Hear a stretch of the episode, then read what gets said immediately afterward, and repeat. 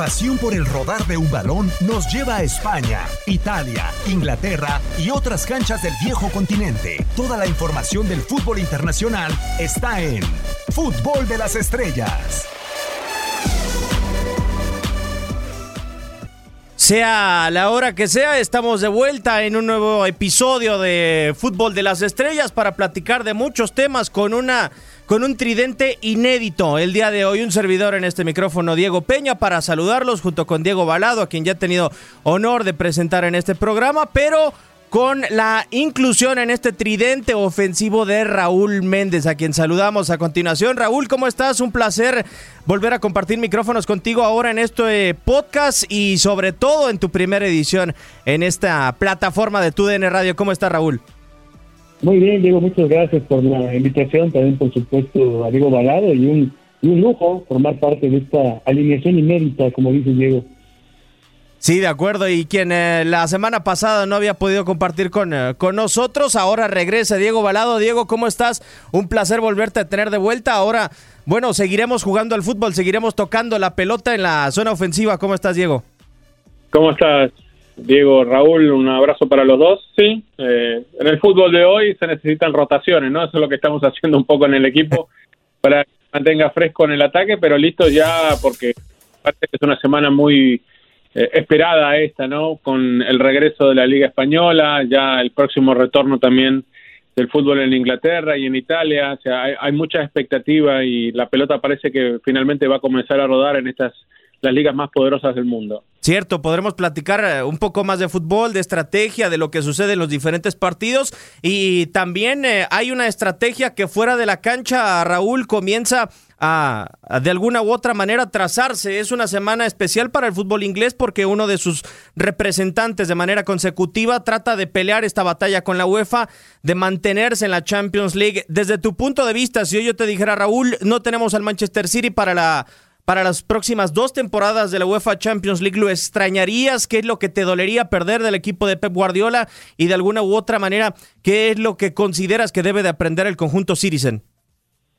Mira, yo lo vería como bajo dos perspectivas, ¿no? La primera es la, deportiva, y ahí obviamente por la calidad que tiene el Manchester City, por los jugadores que tiene, es un candidato natural para dar ese paso que tiene todavía pendiente, que es trascender en Europa, pero obviamente bajo esta, bajo esta razón se le extrañaría en caso de que se confirme todavía un proceso muy largo el que está viviendo el City, todavía tiene eh, esta semana para presentar las pruebas suficientes y todavía falta por esperar el fallo que tenga el TAS y posteriormente, si es adverso, todavía tiene una oportunidad de recurrir a un tribunal ordinario. Se espera que en julio ya se establezca cuál va a ser la suerte del Manchester City de caer esa sanción que está enfrentando. Y la otra, que creo que es la más importante, es en cuestión legal. Y hemos platicado ya en muchas ocasiones de lo que está viviendo el fútbol internacional en general, no solamente la FIFA, en particular la, UEFA por esta cuestión geográfica, de los equipos estados, esos equipos que detrás tienen a un país detrás, prácticamente eh, dando un presupuesto ilimitado y eso que obviamente rompe cualquier regla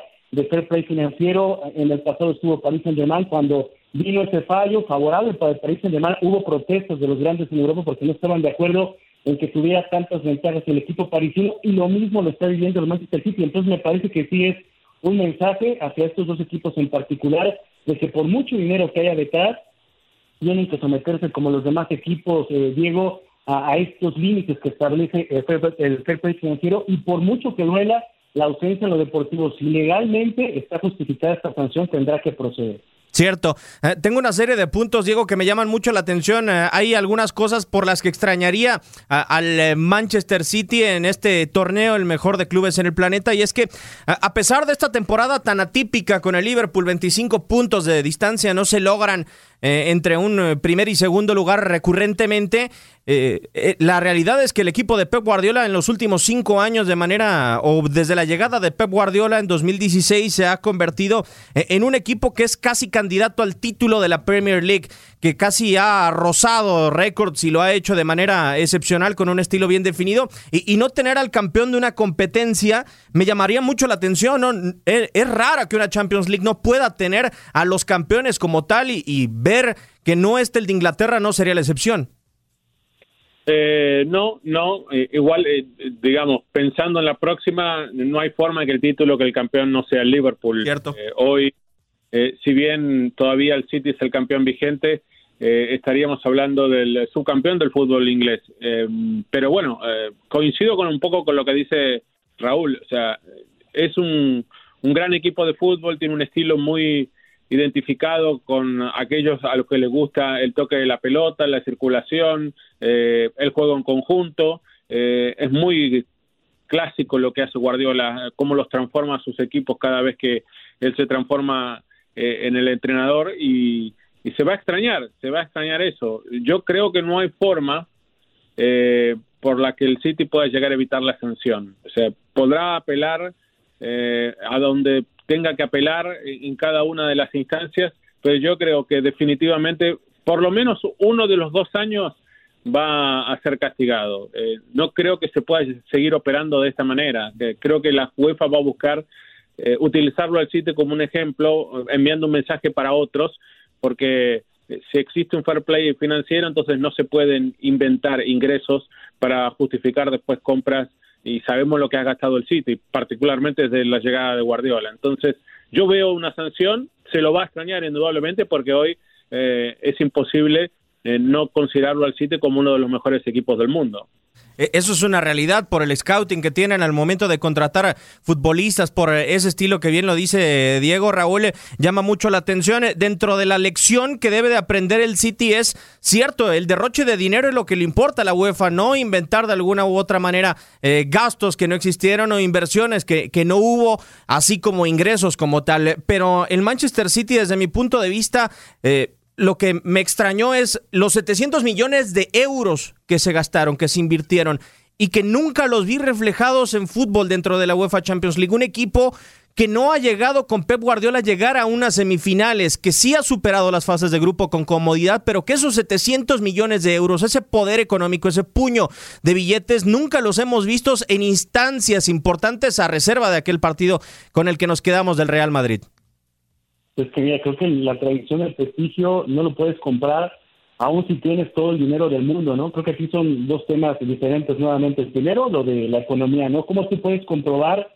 los ingresos que tienes? Y es que aquí, como sabemos, detrás de estos dos equipos del país, del Manchester City, están los gobiernos de los Emiratos Árabes, de, de Qatar, entonces tienen muchas empresas que finalmente son los mismos dueños tanto del equipo como de todas estas empresas y de pronto inflan estos patrocinios que no se justifican. Por ejemplo, el patrocinio de la playera que puede tener un precio mayor al que podría tener en el mercado, no se pueden controlar esos precios, por eso estos equipos inflan esos ingresos para poder tener estos presupuestos, pero eso no te asegura el éxito deportivo, ¿no? Y lo ha dicho Guardiola desde que llegó al Manchester City. Aquí tenemos que empezar de cero, porque la tradición de este club no es de ser un equipo que primero consiga ganar ligas de manera permanente o por lo menos muy frecuente en Inglaterra y mucho menos tiene una tradición europea. Entonces es partir de cero por mucho dinero que pueda tener esa tradición, ese prestigio, necesitan años para poderse establecer. Ha ido avanzando poco a poco el Manchester City, lo hizo primero en, la Premier con Guardiola y ahora parece que va avanzando poco a poco esas instancias a las que tiene que llegar. Es todavía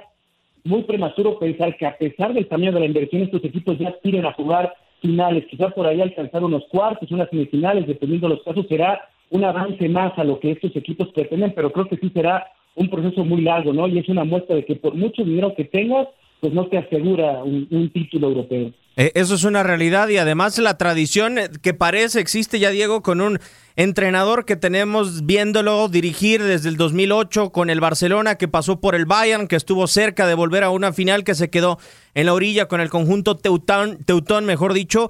Eh, ¿Se te haría raro también una Champions sin Pep, un tipo que parece se ha convertido en un símbolo de la competencia?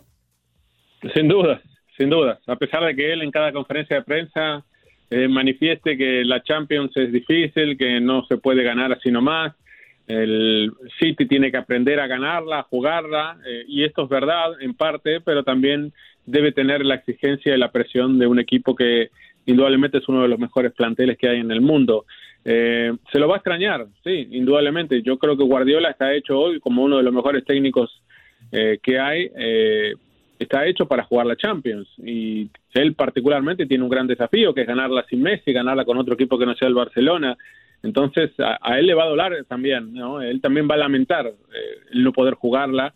Eh, pero bueno, recordemos que el sitio todavía está con vida, como lo decía, le ganó al Madrid en el Bernabéu, está prácticamente metido, uno imagina, en los mejores ocho, y si todo se da como uno piensa, que en los próximos días tal vez se anuncie esto de que la etapa definitiva de la Champions se juegue eh, a partir de los cuartos de final en Lisboa, eh, seguramente a partido único. Bueno, no descartemos al City, porque tal vez el City se quede sin jugar las próximas dos campañas, pero ¿por qué no pensar que el City en esta temporada todavía tiene la posibilidad de ser campeón de Europa?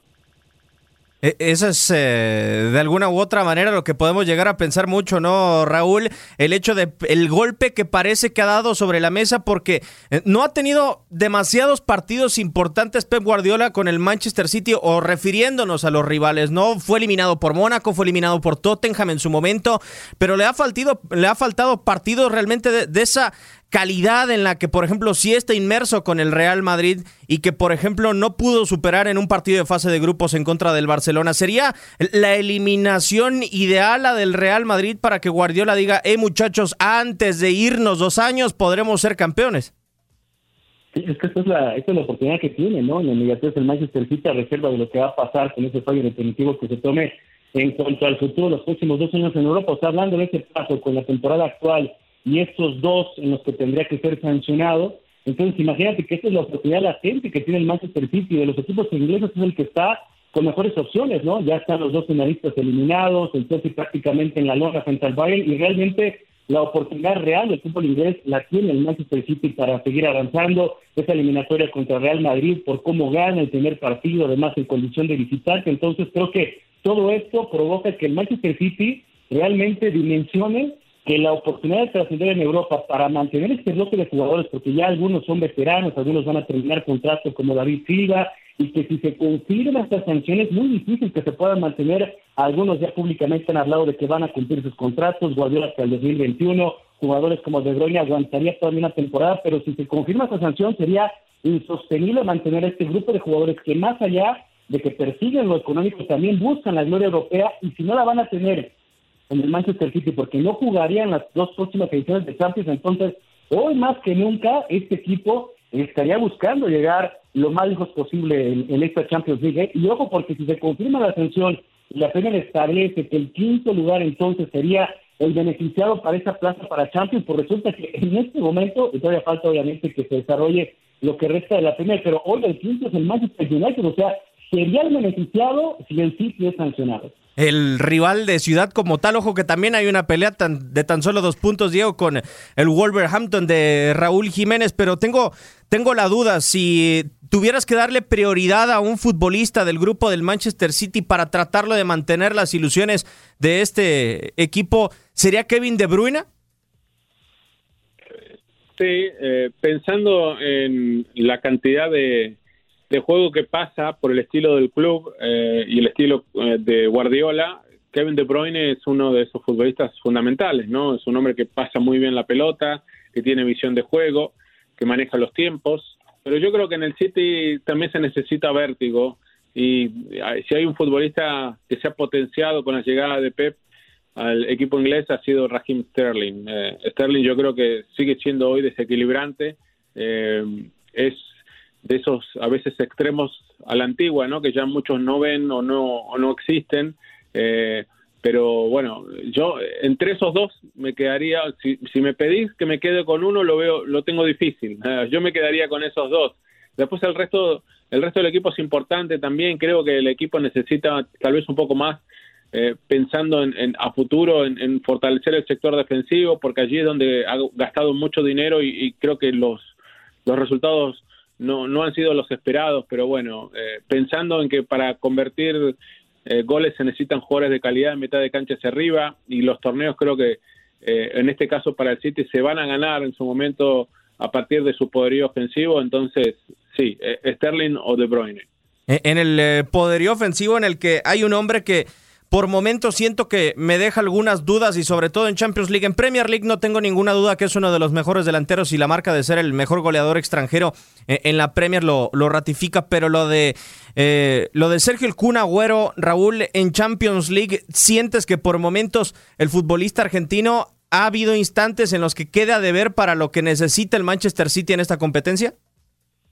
Pues mira, sí de pronto a mí creo que me parecería eh, injusto, ¿no? Poder hacer un balance global de lo que ha sido la participación del Kun en el Manchester City, porque de antemano sabemos cómo se maneja Guardiola en el sentido de que debe rotar frecuentemente a sus jugadores sin importar el partido que tenga por delante, ¿no? Él analiza los rendimientos inmediatos y ahí establece el que él considera e-, es el once ideal, ¿no? Y, en ese sentido creo que ha habido algunos partidos en donde Sergio Agüero, por cuestiones de lesión, de baja de juego, porque prefiere utilizar otro esquema, Guardiola no lo utiliza. Entonces, para mí creo que ahí está el valor del Kun Agüero, y no solamente en, el Manchester City, sino en general como extranjero en el fútbol inglés, y creo que no se le podrá cuestionar de que la falta de trascendencia del Manchester City se deba a que no ha sido quizá la mejor versión de, del Kun Agüero, ¿no? De estos jugadores de los cuales mencionaban, yo agregaría uno más, ¿no? De, buscar cuál es el más fuerte o el más dependiente en cuanto al rendimiento que tiene el Manchester City, para mí es, además de los dos que ya mencionaron, Bernardo Silva, ¿no? De que desde que llegó al Manchester City se ha adaptado sin importar la posición,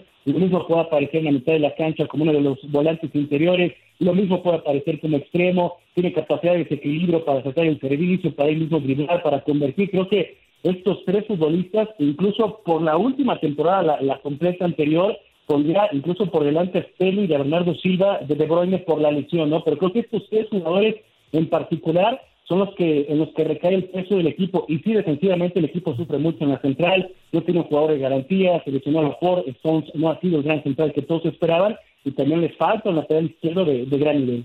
Lo que sí, Diego, en la zona defensiva en la que tú y Raúl apuntan esa zona, ha habido un hombre estandarte, ¿no? Desde la llegada de los jeques al conjunto de los ciudadanos, y ese es Vincent Company, el futbolista belga que fue capitán por muchos años, que se retiró, que inclusive negó regresar como un asistente de Pep Guardiola, pero lo raro es que eh, el Manchester City, a pesar de estos fichajes que ha tenido, lo de Merrick Laporte y lo de Stones, también cuando se fue Vincent Company, eh, no hubo una planeación para ir a comprar otro central. No sé qué tanto le ha dolido, por lo menos no en Champions, sino en Premier League al equipo de Pep, haber eh, intentado salir a buscar otro defensa central y sobre todo esa identidad que generaba Company.